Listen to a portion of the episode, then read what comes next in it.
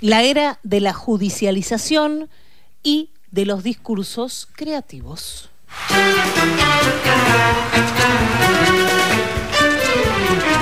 Pobres eh, hubo siempre, decía un sabio, eh, es más o menos cierto, no alcanza para consolar, bolazos, mentiras, disfraces, discursos escondedores, macanas, este, disimulos, enjuagues, también de lenguaje siempre hubo, pero tal vez hay momentos de la vida pública y de la vida privada, las campañas lo son, pero aún se puede ahondar más eso, en el cual la capacidad de mentir, de dibujar, de disfrazar la realidad, los eufemismos, las expresiones retorcidas, los giros hipócritas, cobran una dimensión que impresiona, aún al que, como muchos de nosotros, viven en el medio ambiente que vive y está un poco acostumbrado. Otra de las cuestiones que ha crecido, tampoco la semana pasada, pero sí tal vez en años relativamente contados, no en los 40 años de democracia, ponele, que es esa referencia que tomamos en cuenta sino en lapsos más breves, es la judicialización.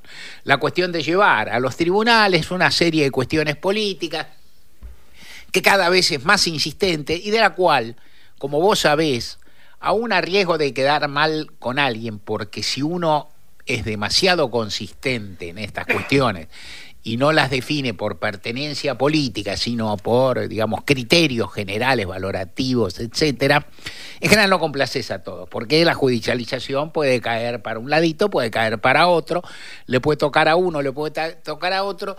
Eh, empiezo por esto, después sigo, sigo con los discursos creativos. En este proceso electoral ha habido tantas circunstancias de judicialización que yo hubiera ahorrado a los votantes, a las provincias, a los distritos y demás, con un criterio que tengo, que no es mío, que no lo inventé, que tiene eh, portadores o defensores ilustres y muy meritorios, más, más inteligentes, más fundados y más preparados que yo, pero que uno toma y bueno, defiende que es, en general soy partidario de la libertad del votante y del, sufragio, o sea, de, que se garantice en forma muy amplia el sufragio activo, o sea, que lo que se llama sufragio activo, que es el, hecho de votar, y que lo que se llama de una forma imperfecta, el derecho, el sufragio pasivo, o sea, la facultad de ser elegido, de presentarse, y en general me mueve, en general, un criterio que es un poco más amplio, que es garantista en general, que es establecer que cuanto menos cosas se prohíban, en principio es mejor, que todo lo que no está prohibido de modo taxativo debe estar permitido y que los criterios para un sistema electoral con sufragio universal, obligatorio, eh, muy tutelado por las leyes y los modos en que se hace, es dejar que la gente vote es supeditar en última instancia el voto. Esto vale para Infran, vale para Infran, vale para Tucumán, vale para Tucumán, vale para, para San Juan, vale para San Juan, vale para Jorge Macri, vale para mí. Sí, vale, no me jodas. Entonces, vos me podrás decir, ¿son iguales los casos? No. Ni quiero entrar en eso ahora porque hasta yo que soy abogado y me intereso por esas cosas me aburro de mi discurso. ¿Para qué te voy a contar lo que pienso? A esto, si el otro. No importa, no son iguales. Inclusive uno puede decir, bueno, alguno excedió la regla, puede ser. Lo que veo en esto es eh, esa voluntad de ir de, tantos, de tantos eh, eh, actores, de tantos protagonistas, de tantos partidos de ir de acudir a los tribunales para sacar de la pista a otro y qué sé yo más, sí, presentate y listo, no andes dando vueltas. Y entonces, ¿cómo puede ser? ¿Y está mal Jorge Macri en regla? No, yo creo que no está, y está mal, claro que está mal. Eh, yo no lo prohibiría. Después también me parece, y esto es otro punto que es medio complicado, que es que las normas, eh, esto es un tema fino y por ahí ni yo, lo, ni yo, yo no soy nadie, pero ni uno lo sabe del todo, pero no. También en general las reglas eh, internacionales sobre la posibilidad de ser elegido y general son muy amplias y muy generosas, tal vez más generosas que las de nuestras constituciones en la idea de evitar persecuciones, ¿viste? Las normas son genéricas. Piensa muchas cosas. Te decir, bueno, a este lo prohíbo porque lo prohíbo, porque delinquió, que yo, pero también hay gobiernos que condenan, que. Imagínate que dentro de dos años hay elecciones en Jujuy y se prohíba por ley o por constitución jujeña participar a las personas que tienen condenas recientes por delitos graves. Y te agarren algunas de las personas que ahora se están rebelando contra el gobierno jujeño con buena razón, con todo derecho, y que las van a enfardar y enlodar y demás. Mejor no. Me decía, pero ese caso no es el único para nada. Pero todo eso está por ahí. Entonces yo ahorraría todo eso en el caso de Jorge Magri, que según veo acá ha sido revalidado un fallo que seguro que es una vergüenza. Es decir, no estoy defendiendo la coherencia de los fallos cuando se va y se judicializa. Ese es otro punto. Lo que estoy diciendo es, creo que quienes integran el sistema político se equivocan, lo enlodan y lo rebajan, eh, le bajan el valor al acudir tanto y tanto. Yo haría menos, iría, iría al voto, a suerte y verdad. El principio democrático es tal vez más relevante, el principio democrático, el principio del voto popular, es quizás si hay colisión de derechos, que siempre hay colisión de derechos, hay conflicto de derechos, como siempre hay conflicto de interés. Si hay conflicto de derechos, tal vez el derecho a elegir y a ser elegido es más fuerte que esa sutileza de si fulá, ¿dónde tenía el domicilio? ¿Dónde está el DNI? ¿Dónde quedó esto?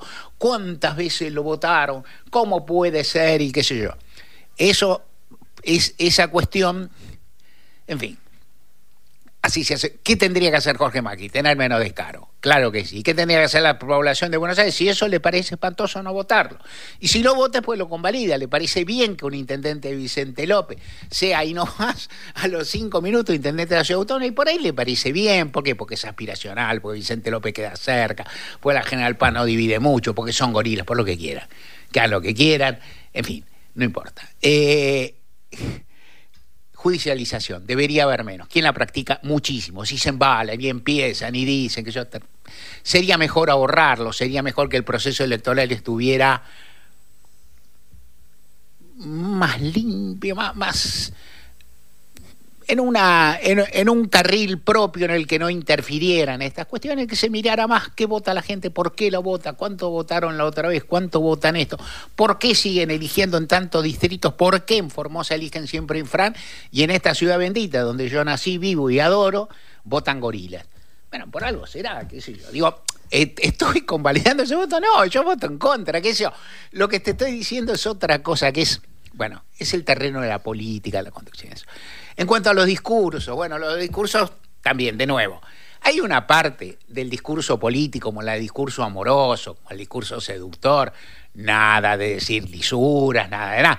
Pero hay una parte que es un, uno miente con consentimiento de otro, uno, yo te digo una cosa, vos no la crees del todo, pero me acompañás porque te gusta la melodía o porque querés escuchar un poco más o por lo que fuera, y el ejercicio de su derecho podés creer o no. A nadie se le pide que diga toda la verdad y mentir no es delito en general salvo para algunos casos, para algunos funcionarios, en algunos documentos, en algunas actividades, ¿no es cierto? Una sentencia que miente es una cosa, pero una persona que miente, bueno, miente. Las sanciones deberían son o deberían ser de otro tipo, pero también uno puede, con la, con la misma lógica con que todo esto se dice, uno puede impresionarse yo trato de no espantarme exactamente, pero uno puede impresionarse y sorprenderse por la cantidad de cosas que dice y por la inventiva que se vuelca para dar vuelta a todo. Franco Rinaldi. No quiero hablar mucho de él, algo te dije, lo conozco, lo conozco hace algún tiempo, tuve algún trato personal con él cuando trabajamos en paralelo, nunca en el mismo programa, pero cuando trabajamos en, Radio de la Ciudad. Eh, eso no nubla mi juicio, pero te lo cuento, nomás para, para que se conozca. A mi ver, eh, las cosas que ha dicho son terribles, muchas, eh, su propio argumento acerca de que son una, una performance, una cosa, es un argumento que tiene sus bemoles, porque por ejemplo él dice, bueno, yo hacía algo así como un stand-up donde decía que una persona determinada, o sea, un colega, periodista con nombre y apellido, no solo decía que era gay, sino que decía una cantidad de cosas atroces, y no hay muchas performances donde vos, digamos, sacás del closet o denunciás, eso no, eso no forma parte ni siquiera una, o sea, no forma parte de las reglas de ningún arte, no es del todo así, es muy chocante, yo igual no lo impugnaría en términos legales, como se hizo. No lo impugnaría. O sea, porque me parece bien, no, me parece espantoso, pero bueno, ya está, me parece espantoso, como no impugnaría un facho, como es decir, me dicen, ¿qué se hace con los nazis? No me importa, o sea, me puede importar hasta un punto, me importa poco, pero en cualquier caso, son casos muy límite. En general, el principio democrático es que cualquier gamberro se puede presentar a elección. El principio democrático no va exactamente a ese lado, pero incluye también ese lado. Las explicaciones que da Rinaldi tampoco me parecen de todo satisfactorias, insisto, porque él disimula la gravedad de lo que dice y porque no, no se anima a decir que no piensa lo que dijo, aunque dice que no lo piensa en fin. El modo en que lo defienden otros también es muy débil y muy enojoso y forma parte de lo mismo, de una cantidad de vueltas, que parte de una cuestión que se debe señalar, más allá de que ya he dicho lo que pienso. De cualquier forma, en definitiva, no se lo vetó, no, no se lo, su candidatura no cesó por haber tenido una sanción judicial, sino porque los integrantes de la lista que integra le pidieron que se retirara o porque él decidió, que es lo que él afirmó, haberse retirado para no incordiar, para no perjudicar el, desempeño de la lista de Jorge Macri. De todas formas, la cantidad de cosas que se dicen en derredor también me resulta irritante. Eh, cuando también me resulta chocante, y en estos días lo he dicho y siempre lo sostengo, también lo entiendo como artilugio, pero hasta un punto, y también lo debato porque si no nos perdemos en la conversación. Algo que también sale en estos días y que yo siempre señalo. Si la inflación sube 8 un mes, 7 el otro y 6 el otro, la inflación no bajó, sube a menos velocidad. Lo que estoy diciendo es una obviedad. Se puede usar la expresión desacelerar, se puede usar está claro que vos estás usando una expresión que mitiga un poco el sentido de lo que ocurre, pero si vos decís que desacelera, reconoces al menos que, estás, que está en movimiento y acelerado, o sea que la velocidad es menor, pero que va para allá. ¿Por qué esto tiene importancia? Por dos cosas. Primero, porque me parece que hay que tratar de ser un poco menos impropio en general. Segundo, porque esto genera una especie de ilusión entre el problema de la de las falacias, eh, uno de los problemas, al menos, de las falacias, de los argumentos enredados, de las excusas, es que vos a los cinco minutos de enunciarlos pasás a creerlos. Es como la, digamos, vos sabés que no soy muy partidario de las comparaciones y menos de cosas tan paródicas.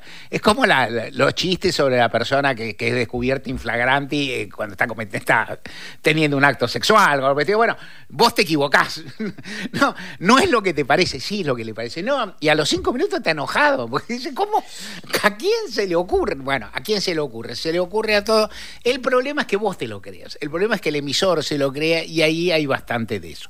En todo caso, esto forma parte de un proceso político que uno querría más, eh, más creativo en un sentido más amplio, con más proyección de futuro, con más planteos que abran, que iluminen caminos, que digan algo. En este sentido, es decir, lo primero que se planteó el otro día respecto de la construcción, de, digamos, de la inauguración del gasoducto, algo fue en ese sentido, hay un futuro, hay algo que hay que hacer, hay un par de discusiones que se arman por ahí, ¿se debe dedicar todo a exportar o se debe dedicar una parte importante a promover la industria y recién entonces a exportar otro? Son discusiones interesantes, son discusiones que contienen futuro, son discusiones que sirven. Vos me decís, la gente va al supermercado, se acerca, se acerca con el changuito y se me descuenta 5% porque hay un gasoducto. En fin, no lo haría, pero de cualquier modo hay algo, ahí hay una amiga, hay algo y esa discusión sí merece tenerse y si mucha gente no la entiende o no la toma, que no la tome, pero es interesante. Muchas más cosas, podría decir, más bajadas a tierra, más cercanas, en fin, todavía queda tiempo de campaña, vamos a tener muchos, muchos días todavía, no tantísimos, pero muchos días para sorprendernos, para entretenernos y para mirar spots como le gusta a Martín Rodríguez y seguramente a Lorena Álvarez.